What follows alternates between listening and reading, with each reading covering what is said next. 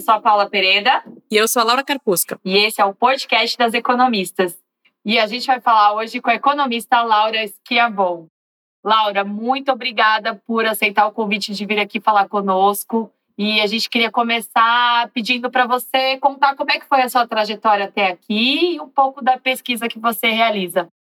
Tá, joia. Muito obrigada, Laura. Muito obrigada, Paula. É um prazer imenso estar aqui. Eu tô com um sorrisão no rosto, mas não tem vídeo para ver. Nós também, é... nós também. nós também. Muito exato. feliz mesmo. Há três anos aí eu acompanho, três anos mais ou menos, né? O podcast. Falei aqui nos bastidores, vamos falar aqui no, na gravação, né? Lá em casa a gente, eu ouço direto, meu marido ouve todas, eu ia fazer surpresa para ele, para quando ele ouvisse, ou fosse ouvir o próximo podcast, ele ver que o meu nome estava lá, mas eu não consegui, eu falei na mesma hora que eu fui convidada. Ah, é, muito obrigada. E, de novo, a gente agradece também a gente, comunidade de economistas, sociedade, pela iniciativa. Né? É uma iniciativa incrível que não só no podcast, mas vocês têm muitas iniciativas de divulgação científica, de inclusão de mulheres, tanto a Laura como a Paula, e a gente agradece muito essa, essa iniciativa de vocês. É, então é um prazer. Vamos lá. Falar um pouquinho sobre minha trajetória é complicado, porque, bom, a gente pode fazer muitos recortes, né?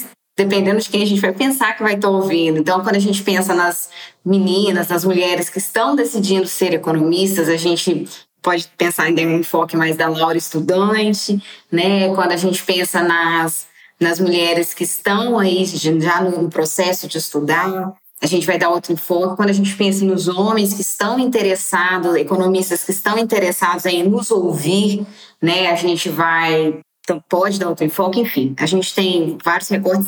E, obviamente, tem a, o pessoal que eu sei, né? No caso, meu marido, que ouve o podcast porque, de fato, quer ali entender mais a pesquisa que a gente está fazendo. Então, fica esses recortes na minha cabeça, vou tentar atender a todos, tá? Mas, falando um pouquinho da minha trajetória, eu acho que eu tenho que começar lá atrás. É, eu venho de uma geração de muitas gerações de professores na minha família paterna e materna. E isso aí foi moldando meu amor pelo conhecimento. Eu nunca, a menina Lourinha falava que queria ser professora. E aí esse amor pelo conhecimento foi desde sempre. E quando eu cheguei no ensino médio, aquela coisa, você é professora, mas você é professora de quê?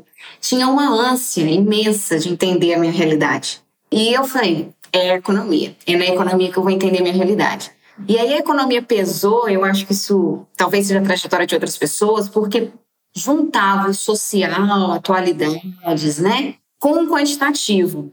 Então eu fiquei em dúvida entre outras áreas que eu achava que poderiam me ajudar a entender a realidade, mas realmente essa, essa junção de social, atualidades com quanti que a economia trazia, me brilhou os olhos e aí no ensino médio falava, não, eu quero ser economista. É, então, a, a, minha decisão começou ali e falando um pouquinho assim da... Eu acho que eu não posso deixar de falar aqui das mulheres que me inspiraram lá atrás. É, eu demorei muito para entender que tinha estereótipos de gênero, muito, muito, viés de gênero, discriminação de gênero, porque eu tive grandes professores, eu tive grandes mulheres na minha vida. E uma delas é minha mãe, que foi professora também.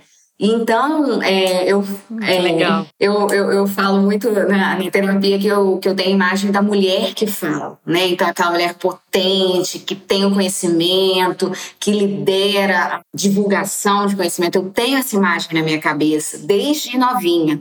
E eu queria ser essa mulher, né? Espero. Acho, acho que estou, estou quase lá. Eu não sei, vamos ver. Mas é, tinha essa ideia da mulher que fala, né? Então tive grandes professoras e lá atrás e ao longo da minha trajetória, né, a gente sabe que na economia a gente tem menos professoras do que professores homens, né? E, mas enfim, então isso foi moldando o meu desejo de ser a mulher que fala e falar sobre economia. Então, acho que esse é o pilar da, da, da minha decisão de ser economista.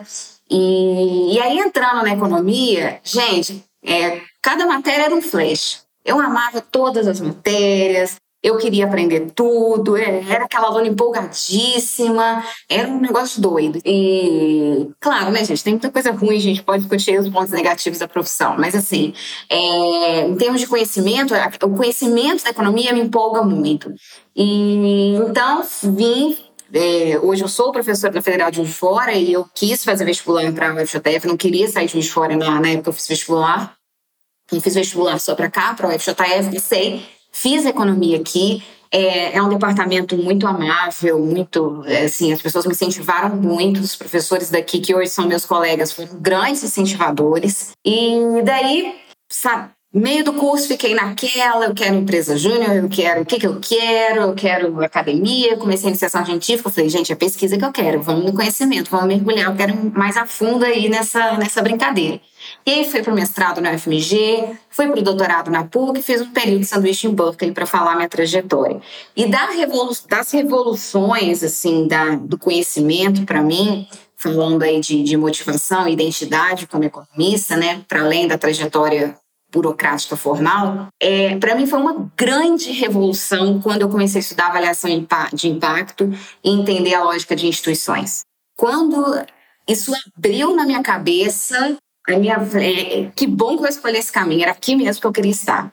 E aí tô aí, né? Tanto é que eu trabalho com microdesenvolvimento, depois a gente vai entrar em mais um pouquinho e leciono aqui na pós a matéria de a disciplina de avaliação de impacto microeconometria, né? Uma paixão. Então, é, foi uma revolução na minha cabeça. É isso aí. Então, a gente, muita coisa a gente não sabe de como solucionar os grandes problemas sociais, socioeconômicos, né?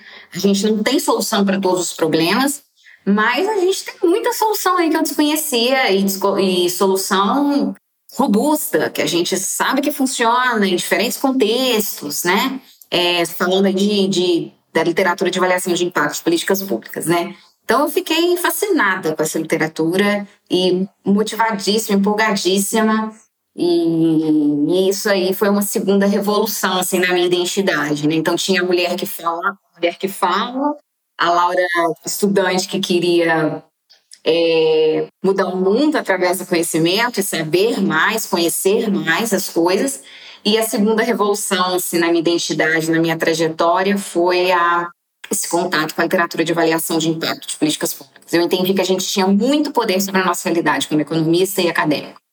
Muito legal, Laura. Eu acho que esse é o, é o, o interessante da economia, né? Eu acho que tem espaço para tanta gente, para tanta coisa, né? E você encontrou esse seu espaço é, né, na avaliação de impacto e estudando instituições. E eu só queria fazer uma pequena observação aqui, que o departamento da Federal de Juiz de Fora é um departamento incrível, assim, eu tenho recebido alunos de lá, tenho participado de bancas, e é um departamento que está fazendo um trabalho aí muito, muito legal em educação e né, junto com a Laura e um corpo docente bem bacana. Só queria fazer esse comentário. Muito obrigada. Vou aproveitar que você falou um pouquinho sobre o seu trabalho, quando você mergulhou na pesquisa, né? E uma coisa que a gente conversou antes da gente fazer essa gravação, né? É, foi que você queria falar um pouco sobre um dos seus temas de pesquisa muito importante, a questão da violência, né? E eu queria que você falasse para a gente, para os nossos ouvintes, um pouquinho como é que você acha que a gente pode trabalhar para ter uma redução da violência? O, Brasil é um país muito violento, um dos mais do mundo, né? É, o que, que você acha que a gente pode fazer é, para reduzir a violência aqui no nosso país? Isso, eu acho que essa é uma questão importantíssima e foi a questão que eu resolvi me debruçar no doutorado, né? Quando eu peguei e falei, beleza, a gente tem uma série de problemas sociais, é, questões para a gente resolver, desigualdade, bem-estar, é, onde é que eu vou contribuir? E aí eu decidi contribuir nessa área de justiça e crime porque eu olhei que era escassa, né? As evidências, ainda mais para o Brasil. A gente precisava muito entender o que funciona e o que, que não funciona, né? E, e, e enfim. Então, é, é, uma questão, eu adoro falar sobre o que funciona para reduzir é, é, crimes, em especial crimes violentos. É, muita coisa a gente não sabe, ainda precisa testar, testar em campo, né, acompanhar a criação de políticas públicas, avaliar as políticas públicas mas tem um monte de coisa que a gente já sabe, né? É, Então, bom, a gente tem um problema imenso, como vocês falaram, que é focando em, na, em especial na violência, mas a gente pode falar de crimes de modo amplo, mas na violência no Brasil, o Brasil é um país muito violento, mesmo se comparado a outros países de renda mediana, né? A gente tem uma estatística aí que assusta, que é que o Brasil tem, concentra 3% da menos 3% da população mundial e registrou em 2020 cerca de 20% dos homicídios que ocorreram no mundo. Tá? Então, de fato, é, é um problema muito grande no país. A gente não precisa motivar isso muito para brasileiros, né? Que violência é um grande problema aqui para a gente, afeta o nosso bem-estar de milhões de diferentes formas. É, mas como a gente vai solucionar? O que, que a gente sabe, o que, que a gente não sabe? Né? É, tem um braço aí do que a gente sabe para estruturar aqui a, né, a nossa nosso raciocínio. É, se a gente está pensando em políticas públicas, no sistema de justiça ou políticas sociais, a gente pode estar pensando em políticas, sistematizando um pouquinho, que podem estar fazendo um processo de dissuasão, ou seja, é, evitando que um crime ocorra, tá? ou possa estar fazendo um, ou pode ser uma política de incapacitação, que está retirando da convívio social, né, majoritariamente por penas hum, de privação de liberdade. Então, a incapacitação está tirando pessoas do convívio social evitando que aquela pessoa se envolva né, em novos crimes, porque ela está em pena privativa de liberdade. Então, a gente tem políticas que vão visar essas, essas, esses dois mecanismos para a redução do crime. E, o, de maneira assim, não tem fórmula mágica, mas a gente gostaria de focar principalmente na dissuasão, tá? Primeiro porque as políticas que vão promover dissuasão, tem políticas que vão promover dissuasão e capacitação ao mesmo tempo. Mas as políticas que vão promover dissuasão vai, primeiro, evitar que o crime ocorra, né? que é algo desejável do ponto de vista social. É o grande objetivo da justiça criminal, evitar que crimes ocorram. Tá?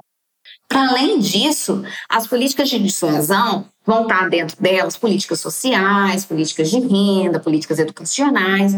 Então, vão ter outros benefícios para além da redução do crime, tá? Então, sistematizando aí é, conjuntos de políticas que a gente pode fazer para reduzir o crime, em especial crimes violentos, mas vamos falar crimes de modo geral, a primeira coisa que a gente pode fazer, que funciona, que a gente sabe que funciona muito bem, mas ainda tem que entender um pouco mais como fazer, é política social, tá? Política de renda, política educacional, política de inclusão, tá? É, política de acesso a serviços psicossociais, tá? Então a gente precisa aumentar, melhorar esse suporte social, porque isso vai, vai agir onde? Vai agir na dissuasão, tá? A gente tem uma série de evidências mostrando, por exemplo, que intervenções, por exemplo, como de aumento de renda, é, intervenções, por exemplo, de ah, promover acesso a jovens terapia cognitivo comportamental podem reduzir o envolvimento, em especial de jovens, né? A gente está muito preocupada aí com os jovens e, reduzir a entrada no crime,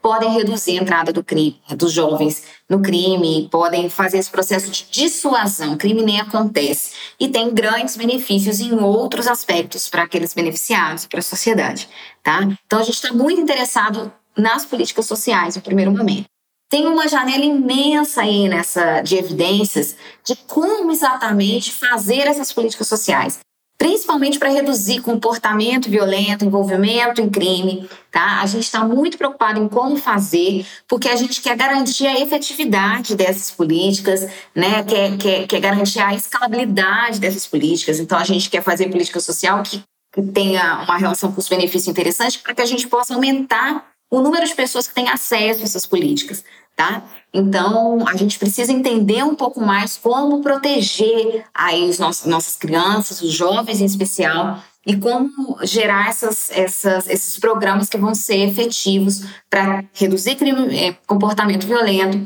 e aumentar. Aí, usualmente, esses programas também têm benefícios na mercado de trabalho, né, no, no nível educacional, tem outros benefícios, tá? Então, primeiro foco aí, política social, para reduzir criminalidade.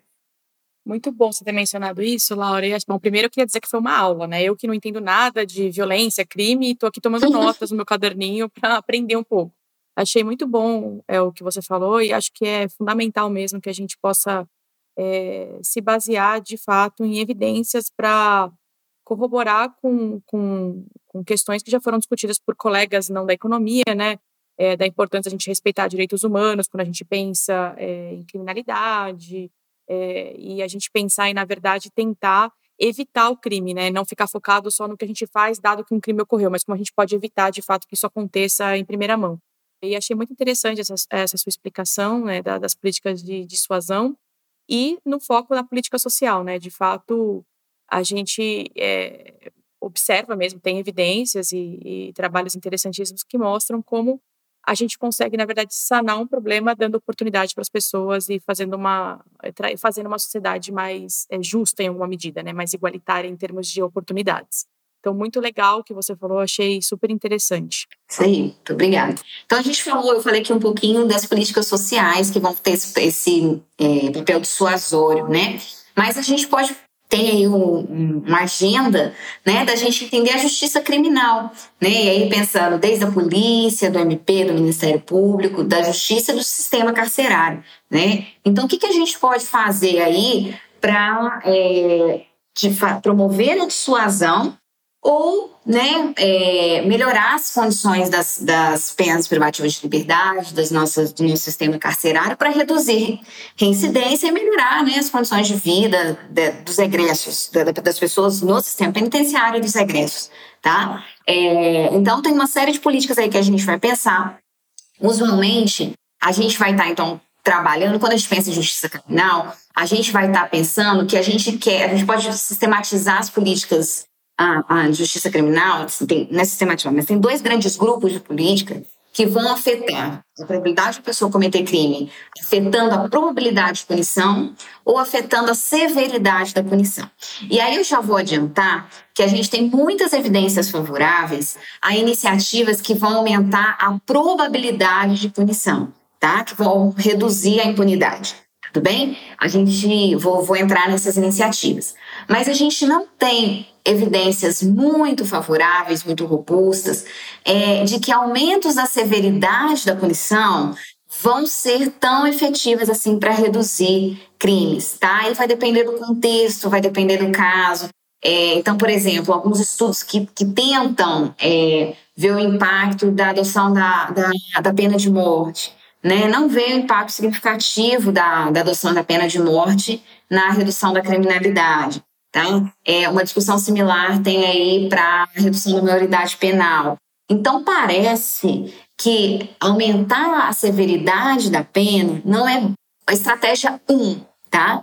A estratégia prioritária para a gente reduzir crime é reduzir a impunidade. Ainda mais no Brasil, que a gente consegue resolver uma parcela muito pequena dos nossos casos. Né? Muitos dos nossos casos, inclusive de homicídio, é, a gente não consegue, a maioria a gente não consegue resolver. Tá? Essa é uma estatística aí que a gente tem para alguns estados, e nenhum estado resolve, é, tem uma estatística de 50% de resolução de casos. Tudo bem que eu saiba, né? Que tenha chegado até a minha, a minha até hoje. E isso é muito diferente de outros países? É que eu não tenho realmente noção, a gente sabe disso? Boa pergunta, eu não tenho essa métrica para outros países me parece super baixo 50%, mas aí eu fico pensando se é uma dificuldade da natureza do processo ou se é uma dificuldade brasileira de lidar uhum. com isso. Né? Boa pergunta, eu vou deixar essa pergunta em aberto. Tá Vamos descobrir Vamos. juntos depois. tá? Mas, usualmente, é, quando eu vou falar sobre justiça com as pessoas, com pesquisadores do exterior, é algo que eu tenho que frisar muito, porque no Brasil a gente tem uma capacidade baixa de resolução de casos. E aí, quando a gente vai trabalhar, por exemplo, no, no, eu falo muito isso porque eu tenho um artigo com o Cláudio que a gente avalia o impacto de aumento da performance do Poder Judiciário, né? É, a gente isola o efeito, aí eu não vou explicar como seria um, um podcast só sobre esse paper, mas a gente isola o efeito de aumentos na capacidade do Poder Judiciário em atender a sua demanda e a gente vê que uh, um aumento na capacidade da resolução de casos no judiciário reduz significativamente muito crimes violentos, em especial homicídios, tá? E quando a gente vai é, explicar isso para a plateia brasileira é muito mais fácil, porque a gente entende aqui no Brasil que a gente resolve poucos dos nossos casos. Então, se a gente está dobrando, que é a magnitude do, da nossa fonte de variação, então se a gente está dobrando a nossa capacidade de resolução de casos, a gente realmente está fazendo muito pelo, pela dinâmica de crime aqui no Brasil, tá? Mas lá no exterior eles nem entendem, quando eu vou apresentar para a plateia de fora, eles demoram um tempo para entender como é que a gente consegue dobrar a nossa capacidade de resolução de casos, tá? Então, de fato, a gente não sabe o número, mas sabe que aqui está bem dispar mesmo. É. E só fazer um comentário para as nossas ouvintes e para nossos ouvintes. Se vocês quiserem dar uma olhada nesse paper, entrem no site da Laura, que tem todo o trabalho acadêmico dela lá. E o Cláudio que ela mencionou é o Cláudio Ferraz, que é nosso colega economista e já foi entrevistado aqui no podcast. Se vocês quiserem ouvir o podcast que a gente gravou com ele, está no nosso feed, dá uma olhadinha. Muito interessante esse ponto, Laura. Realmente, é, algumas questões que geram muito debate na sociedade, né, como redução da maioridade penal, parecem que não são tão relevantes ainda no contexto brasileiro. Não. Bom, queria que você contasse um pouquinho uh, sobre as evidências científicas relacionadas ao sistema carcerário mesmo, né? Se diferentes tipos de encarceramento, instituições carcerárias podem afetar aí na, na probabilidade de reincidência. O que, que você conhece nesse sentido? Uhum. Então, Paula, é, um paper recente muito interessante é, que foi feito para a Colômbia, do Santiago Tobon, ele vai avaliar o impacto é, de qual a, o impacto da alocação das pessoas condenadas ao sistema privativo de pena para qual prisão a pessoa vai tá? Então ele consegue achar uma variação relativamente bem exógena é, na alocação das pessoas entre diferentes instituições carcerárias e o que ele então algumas instituições têm uma política de social forte, tá? Tem melhores condições, menor superpopulação e outras prisões elas são mais superpopulosas, mais antigas, tem menos programas sociais e de reinserção da pessoa após egresso do sistema, tá? E ele acha um efeito bem importante, bem grande, então uma redução muito significativa na reincidência criminal quando as pessoas são alocadas para essas prisões com melhores condições, menor superpopulação e programas sociais, visando realmente a redução da reincidência. E aí, só para destacar, ele compara pessoas similares, que cometeram crimes é, similares, com perfil similar, mas que foram por alguma aleatoriedade do destino aí que nós economistas exploramos muito para avaliar o impacto, por alguma aleatoriedade essas pessoas foram alocadas para instituições diferentes. Tá? Então, essa diferença que ele acha na reincidência, ela não vem da, da diferença no perfil das pessoas ou no histórico das pessoas. Ela vem, de fato, de diferença nas instituições. É uma das poucas evidências que eu conheço de avaliação de impacto quant, tá? A gente tem mais a análise equine, tá? Mas análise quant, ou trabalhando com um número grande de, de observações e tentando isolar o impacto, essa é uma das poucas evidências que eu tenho nesse sentido. Muito obrigada por trazer essa evidência aqui para os nossos ouvintes. Eu aproveito e, e, menciono também um podcast bem interessante sobre esse assunto, né, sobre reincidência e sobre justiça, que é o podcast Crime e Castigo da Branca Viana, que também foi entrevistada aqui no podcast. Então, para quem tiver interesse, é, é algo bem legal. É, queria mudar de assunto e falar com você sobre a violência contra a mulher, que é um problema bastante latente para o Brasil também, né? O Brasil é um dos países é, com maiores índices de violência contra a mulher. Uh, o que você acredita que são os caminhos para a redução da violência contra a mulher? É, de fato, a gente pode fazer um recorte, então, na violência, né, e falar sobre a violência contra a mulher. É, a gente tem, eu acho que primeiro a gente tem que destacar por que, que a gente quer fazer esse recorte né, de violência contra a mulher. Isso é muito importante de ser destacado. A primeira questão, a gente quer falar de violência contra a mulher porque a violência contra a mulher é muito frequente, tá? Dados das Nações Unidas falam, esse dado é muito famoso, falam que em torno de um terço das mulheres que já tiveram alguma relação com algum parceiro já sofreram violência doméstica. Tá? Ou, ou violência por questões de gênero. Estou agrupando aqui as duas. São distintas, mas eu estou agrupando. É, então isso é muita, é muito frequente, tá? E a gente tem, a gente espera, né, a gente imagina que esse número, um terço das mulheres já sofreram violência doméstica, esse seja um número subestimado, tá? Porque a gente sabe que muitos dos casos não são reportados e as, as mulheres não, né, muitas das vítimas não vão é, se identificar como vítimas, tem todo um processo social aí, tá? Então, é, a violência contra a mulher é muito frequente. É, a violência contra, é, em especial a violência doméstica, ela é a causa de 50% dos homicídios de mulheres no Brasil. Tá? Então, por isso a gente quer fazer uma, uma proporção similar no mundo. Tá? Então, por isso a gente quer fazer esse recorte de gênero. Para além da frequência, a gente quer fazer um recorte de gênero porque tem uma dinâmica diferente a violência contra a mulher. Tá?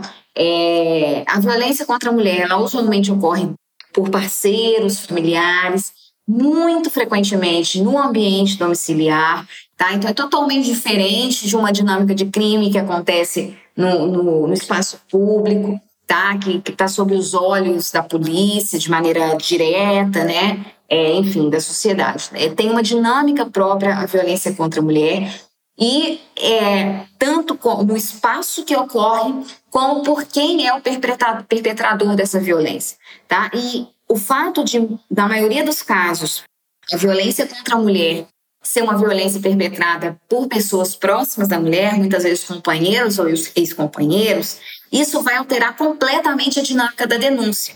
Tá? Se você está falando, vamos supor que você é, foi agredido, roubado na rua por alguém desconhecido, muito provavelmente você vai fazer a denúncia.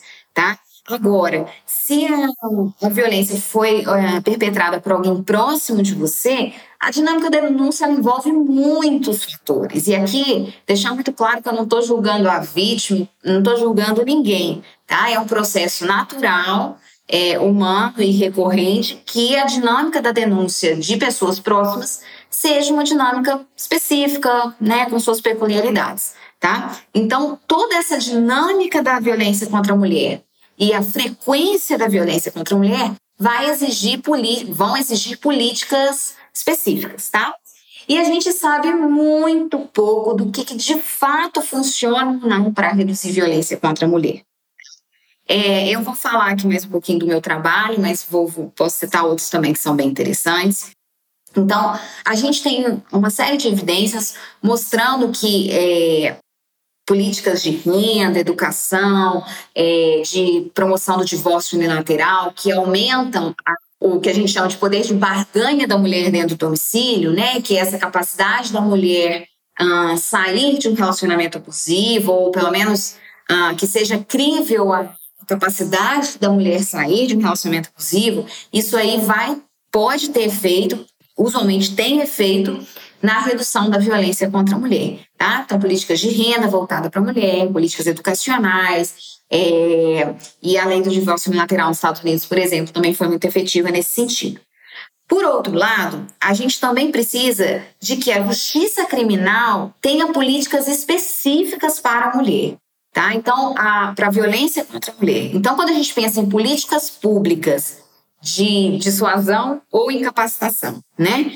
Para violência contra a mulher, a gente tem uma série de evidências mostrando a importância de delegacia de mulheres, inclusive no Brasil, tá? De vagas especializadas e tudo mais. Eu vou falar especificamente do meu trabalho. É, no Brasil, a gente tem a famosa Lei Maria da Penha, né? Que é muito conhecida no mundo, inclusive, tá? E a Lei Maria da Penha, ela é, protege né, as mulheres contra a violência doméstica e ela introduziu uma série de medidas para proteção das mulheres, tá? Por exemplo, é, as medidas protetivas, de distanciamento de corpos. Então, rapidamente a mulher entra na justiça é, ou faz a denúncia, né? Em tese, muito rapidamente ela vai ter uma resposta ali e uma decisão judicial pedindo a separação de corpos, né? Ou seja, o distanciamento obrigatório dela e do agressor, né? É, vão, a gente, a, Lei Maria da Penha instituiu todo um, um, um sistema de proteção social para as vítimas e também para os agressores, né, programas de reeducação. É, instituiu uma série de campanhas, aumentou a pena também, aí vem para a severidade, aumentou a pena de, é, em casos de violência contra a mulher, tá? Então foi uma série de medidas, aqui eu não, mas tem outras questões, mas vamos fechar aqui, foi uma série de medidas que a Lei Maria da Penha promulgou. E a Lei Maria da Penha teve um papel muito importante, que falando de maneira anedótica, né, pela nossa observação da realidade, conversando com profissionais da área, a Lei Maria da Penha teve um papel muito importante em mudar normas sociais e mudar a percepção das pessoas sobre a probabilidade de punição de casos de violência doméstica. Quando eu estava fazendo o um artigo de avaliação de impacto da Lei Maria da Penha, eu quis conversar com pessoas que, que passaram, que trabalham com, com na justiça criminal na, na, na, parte de violência doméstica. E aí eu entrevistei uma antiga delegada da mulher aqui no, em Juiz de Fora, que ela era delegada da mulher, ela, é, já existia a delegacia da mulher antes da Lei Maria da Penha, tá? Então ela era delegada da mulher antes da Lei Maria da Penha e depois. E o que ela me falou é que eles conseguiram ter instrumentos para efetivamente é, punir e proteger, punir os agressores e proteger, acima de tudo, as mulheres, que antes eles não tinham. Tá? Então, e que de fato a, a impunidade antes da Lei Maria da Penha era muito, muito grande, era quase que certa, tá? Assim ela me disse, tudo bem? É, e alguns artigos também discutem isso, que era, era muito a, a chance da, de uma punição é, por violência doméstica era muito baixa. Tá? Então, as mulheres ficavam muito sujeitas quando a uma revitimização, quando elas iam denunciar. Então, a Lei Maria da Penha teve toda essa dinâmica aí de mudar a lógica, né? Ontem eu estava fazendo uma apresentação no seminário e aí a gente estava lembrando de uma novela, a gente não conseguiu lembrar qual, mas que falava, olha a Lei Maria da Penha, né? Então a Lei Maria da Penha ficou popular. As pessoas sabem da Lei Maria da Penha e, e, mudou a percepção de, de probabilidade de punição e de probabilidade de denúncia. Mas aí a gente avalia o impacto da Lei Maria da Penha e a gente acha que a Lei Maria da Penha reduziu em cerca de 10% o número de homicídios é, de mulheres que ocorreram por agressão no domicílio, tá? Então a gente estima aí que teria sido maior o número de homicídios de mulheres ocorridas por violência doméstica de 2006 a 2015, que é o período que a gente analisa, teria sido maior o, o número de homicídios de mulheres por violência doméstica do que de fato foi, tá? Maior é em torno de uma magnitude aproximada de 10%. Não, achei muito significativa essa questão da lei da Maria da Penha, né? E, e eu nunca tinha, na verdade, pensado nessa questão de quantificar mesmo o, o quanto ela poderia ter é, mudado o cenário de você ter uma violência contra a mulher é, drástica, né? É, o que acaba em homicídio. E é um comentário é, pessoal, na verdade, mas a minha mãe trabalha é, numa vara de, da violência doméstica aqui no Fórum da Barra Funda em São Paulo, né? Era escrevente lá. E é impressionante como a percepção geral das pessoas que, que estão nesse meio, assim, é que de fato foi algo muito importante. E é interessante até para casar um pouco com a sua motivação de ter virado economista, que você respondeu lá na sua primeira pergunta, como a gente pode colaborar, né, como economista, para esse debate, trazendo essa quantificação, usando a, técnicas estatísticas, né, e, e teóricas da economia, para a gente poder de alguma forma formalizar esse debate. Então, achei que foi muito interessante que você é, tenha trazido essa quantificação para o debate. E Laura, queria te falar que a gente está adorando a aula que a gente está tendo sobre violência e violência contra a mulher e qual é a contribuição que a economia que você, com a sua pesquisa, tem dado para essas perguntas que a gente tem para responder. Mas eu queria agora perguntar para você, para a gente finalizar, na verdade, é a pergunta que a gente gosta muito de, de perguntar para nossas entrevistadas, que é o que, que você falaria para a jovem Laura se você pudesse voltar no tempo? tem que tem três anos que eu me pergunto o que, que eu responderia se vocês me fizessem essa pergunta. tem três anos. Entendo, entendo. Tem três, três anos, de reflexão. Três anos de reflexão. três anos que eu não sei a resposta. Eu não consigo pensar nada super chocante, elaborado. Mentira. E, mas três anos que, na verdade, eu sei sim a resposta, que é o que eu sempre falo para meus alunos. Autoconhecimento. É, busque todas as ferramentas possíveis e imagináveis para o autoconhecimento.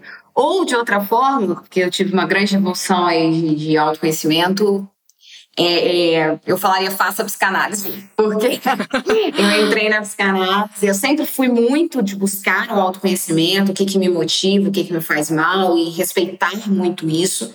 É, mas, de fato, a gente mente para a gente o tempo inteiro, né? E a psicanálise realmente cortinou aí muita coisa. E aí, falando o porquê, né? É, é que a gente pensa uma fórmula, né? Mas não é fórmula. Eu acho que a gente tem que, de fato, entender o que é bom, o que é ruim e conseguir bancar, né? O que é bom pra gente e bancar o limite, né? Do que, que é ruim.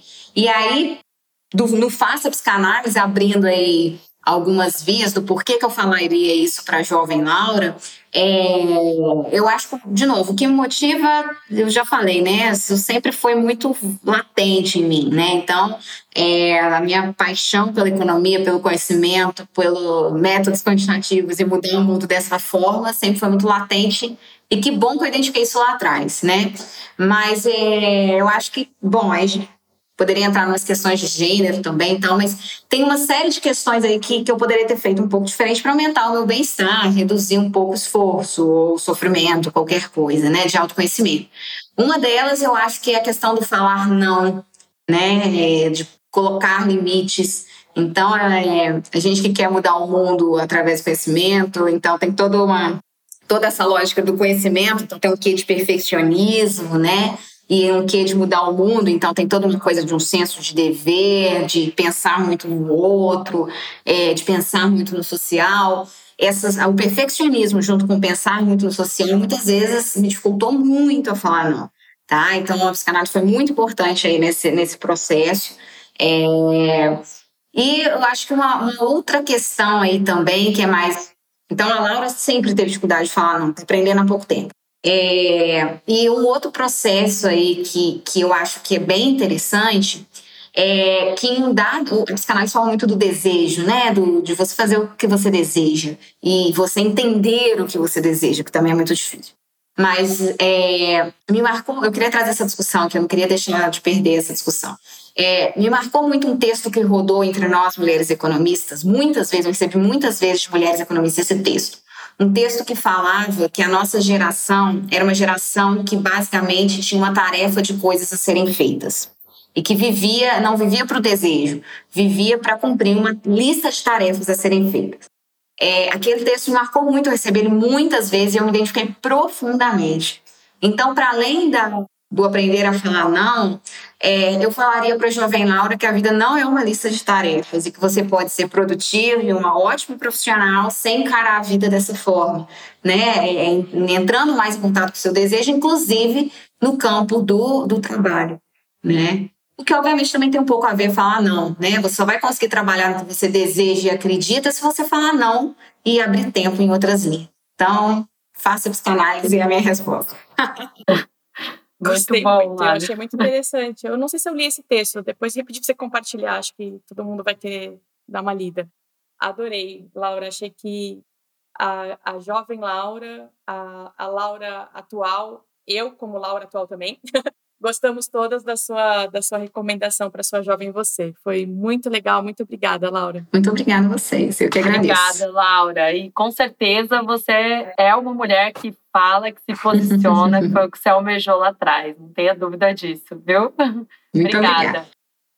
Certeza. Foi um prazer. Muito obrigada. E, muito, muito bom. Foi ótimo. Super aula. Excelente. Muito obrigada. Uma super aula, achei incrível. Obrigada, gente. Vai, Foi uma vai delícia. bombar esse podcast, Laura. E a gente fica por aqui.